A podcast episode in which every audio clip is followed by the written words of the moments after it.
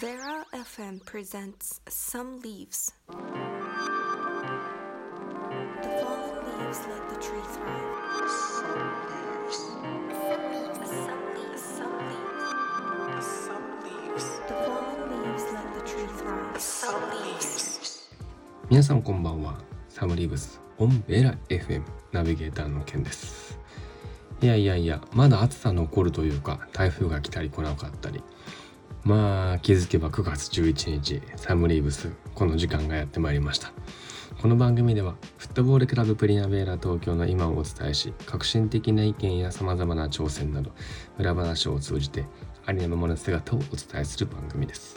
練習やその他の活動はもちろんですがプライベートまで角度を問わずエッジの効いた発信をしていきたいと思います。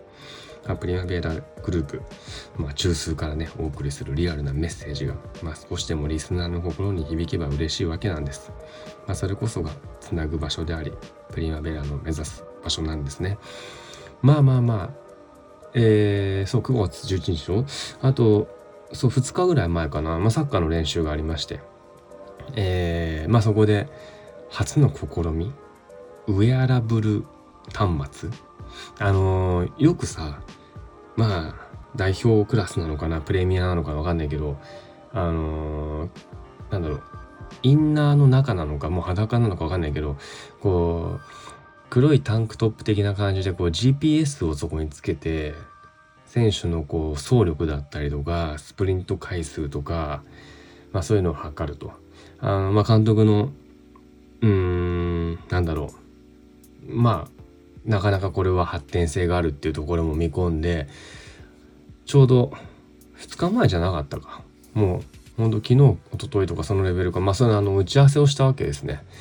実際使ってどうなんだろうかって。まあその練習でねあのどんだけのこう数字が出るのかとか。実際こう選手たちも本当に興味を持ってくれて。まあこれでやはりあいつが走ってねえじゃんとかあのー俺の方がスプリント回数は待ってましたとか俺めっちゃ走ってんじゃんだからそんなんどうでもいいわけですよ。まあ、プリンアベーラとしてはやっぱりそれを使ってどう発展していくか。どうその先も見据えながらっていうところの導入。っていうのをやっぱりまあ念頭に入れたい。っていうのはやっぱり常々まあ、サッカーカテゴリーの中では話してて、まあ、これはねサッカーカテゴリーじゃなくてフットサルだったりとかそれこそ、えーまあ、ジュニアもそうだし放課後子ども教室だったりとか、まあ、なんつったってあのねなんか健康管理例えば心拍数が急に上がってあいつ危ないんじゃないかみたいなまあそのネガティブなことだけ言うわけじゃないけど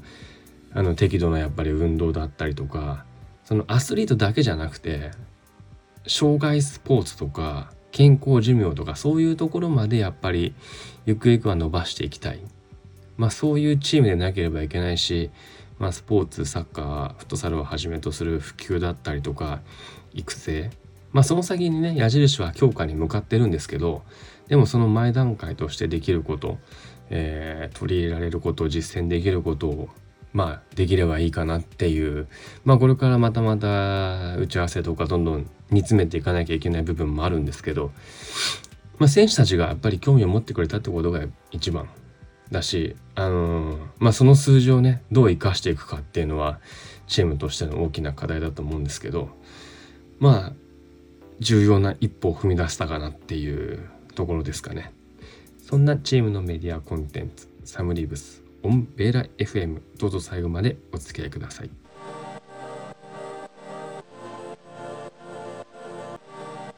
The fallen leaves let the tree thrive. This program is brought to you by Warlocks.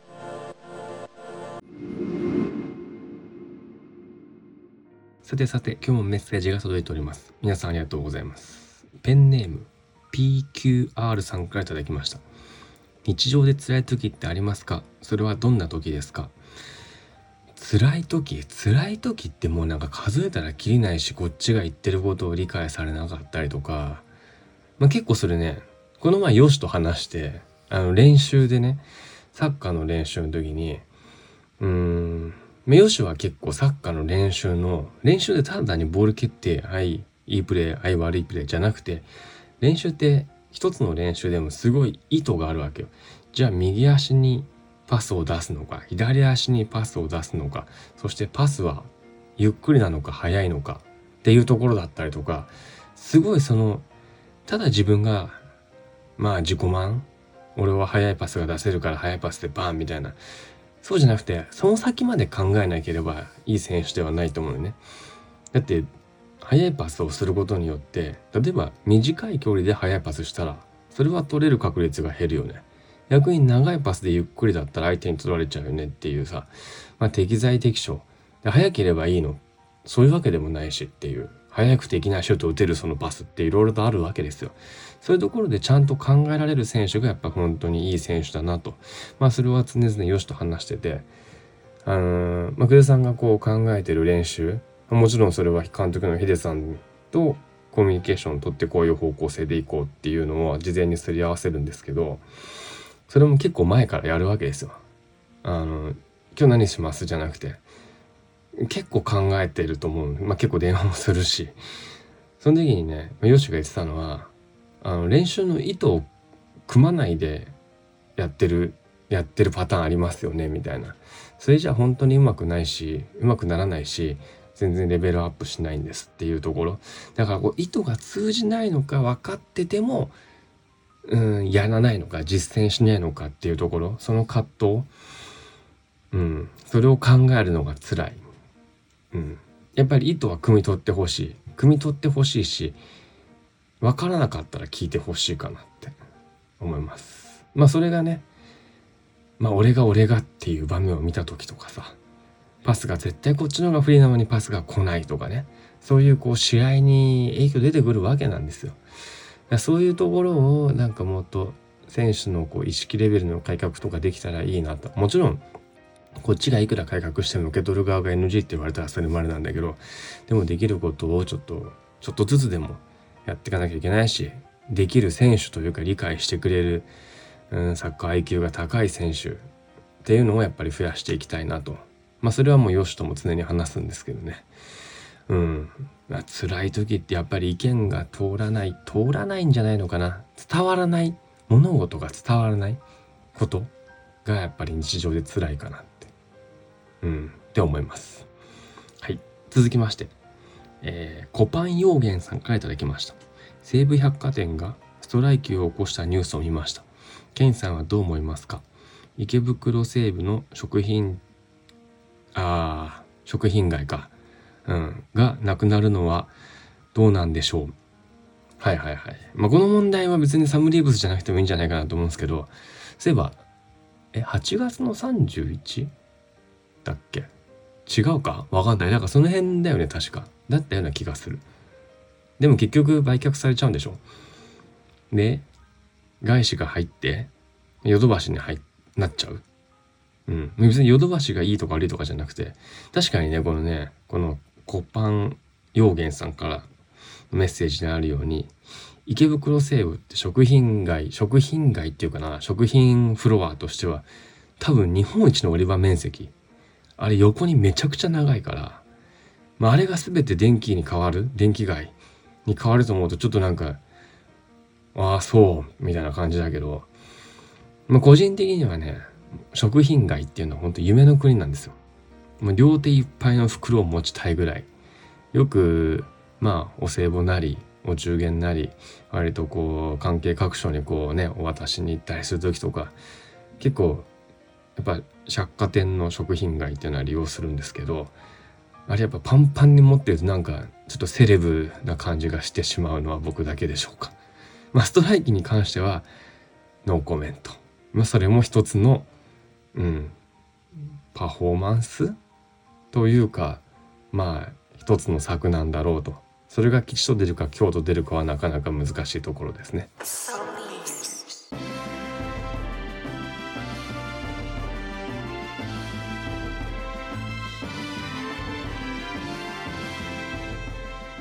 ではでは最後に。フィール・ザ・グリーン。このコーナーはサッカーフットサルをはじめとするフットボールクラブプリアベーラ東京が農業に参画するグリーンプロジェクトについてその日常や今の現状そして将来的なビジョンなどをお伝えするコーナーです。で今回のテーマは、まあ、五感。五感っていうのはみんな言える五感。まあ視覚聴覚収穫味覚触覚。五感ですね。まあ、料理をまあ味だけで楽しむんじゃなくて例えば焼ける音これから多分秋のシーズンとかだとさ七輪の上で焼くサンマの焼きお焼き音っていうのはあれわかんないけどとかなんかそれも粋だなと。それかこう盛り付けを見てとかね匂いを感じてと。まあ箸にこう箸で口にね入れるその食感瞬間、まあ、全てをね感じて楽しむことって、まあ、それがつながって初めて美味しいになるわけですよね。あのー、まあ、だからこそ食事っていうのはね楽しんでもらいたいと。前にあのー、なんかの縁で日本歯科医師会の、まあ、当時の会長という方とお話しする機会がありましてですねまあ歯科ってこう医学とちょっと離れてるなぜなら大学って医学部と歯学部に分かれてるでしょその先生というかその会長曰く人間がエネルギーを取れるのは唯一口からなんですと。で口は体の一部分かもしれないけど人間が生きる上ですごい大事な要素。それがなければ人間は生きていけない。だから僕は独立してて歯科というジャンルを持ってて私学部として分かれてるのは理にかなってると思いますって言われて、ああ、確かにそうだわってちょっと感動した気があります。まあなので別にそれはね、あんま関係ないんだけど、あの、五感で楽しむ、ただ、まあ餌を食べてるわけじゃないんで、見て楽しんで、匂って楽しんで、そして色で、さらには、なんだろう、その時の空気、そして仲間とかね、食べ物を食べることを楽しんでください。さてさて、チーム情報をお伝えします。まあ、サッカーはね、季節が11月3日でちょっと先なんですよ。約2ヶ月ぐらい、9月、10月と空いちゃうので、まあ、その間にしっかりと練習、積み上げていかなければいけないと。で、フットサルに関しては、次節はオフィシャル。オフィシャルはもう記録とか審判とかね。だし、えー、なので試合はございません。えー、その次が、これが、えー、基本的にね、4部リーグ、今年から、まあ、コロナを明けて、2巡同じ相手と2回戦うっていうその2巡目が新たに10月の8 8日ですね日曜日、えー、府中スポーツガーデンで、えー、行われます、まあ、ここからまた2巡目の戦いが始まるわけですよ。まああの1巡目でこう悔しいあの思いをしたのを2巡目でどう晴らすかっていうのはうちの成長に関わってくるのかなと思いますね、まあ、ジュニアスクールは、えー、毎週月曜日に江戸川毎週水曜日にわらびえー、ぜひぜひあの体験、えー、まあ、どんな選手でもサッカーが好きでもいいし学校でちょっと運動苦手だなでもいいしあのきっかけはそれぞれもう門戸は広いのでぜひあの指導者たちにあの身を任せていただければ成長のお手伝いできると思います。そして何といっても今月は、えー、タイバレースタジオ9月24日ですね。9.24ルネ小平、まあ、の第4回バレエコンサートとして、ま、プリマベーラとしては、えーまあ、バックヤードのお手伝いというか、まあ、会場の運営などできる限りのことそして何人かの選手か。選手がもうすでになんか行きますみたいな。すごいこう協力的な選手がいてくれるっていうのはすごい嬉しいことだし。そういう選手は本当にチームの宝だと思うんであのまあ大事にしたいというかどの選手も大事にはしたいんですけど理解を示してくれるっていうのはやっぱり、うん、僕らも嬉しいし舞台上で踊る子どもたちからもやっぱ嬉しいと思いますからね。あのぜひたくさんご来場いただければ、まあ、のチケット制になっているのであのホームページ等々でお問い合わせいただければと思います。まあ、その他にも活動内容は引き続きインスタグラムや YouTube をご覧ください。まあ、ぜひぜひチャンネル登録お願いいたします。質問や投稿メッセージなどお問い合わせはインスタグラムのメッセージかメールまたはサムリーブスの動画にコメントする形でも結構ですさてベーラ FM サムリーブスもエンディングの時間です最後までお付き合いいただきありがとうございますベーラ FM サムリーブスいかがでしたでしょうか？またラジオの前でお会いしましょう。あクロスザプリンアベーラ。お相手はナビゲーターのケンでした。グッドラック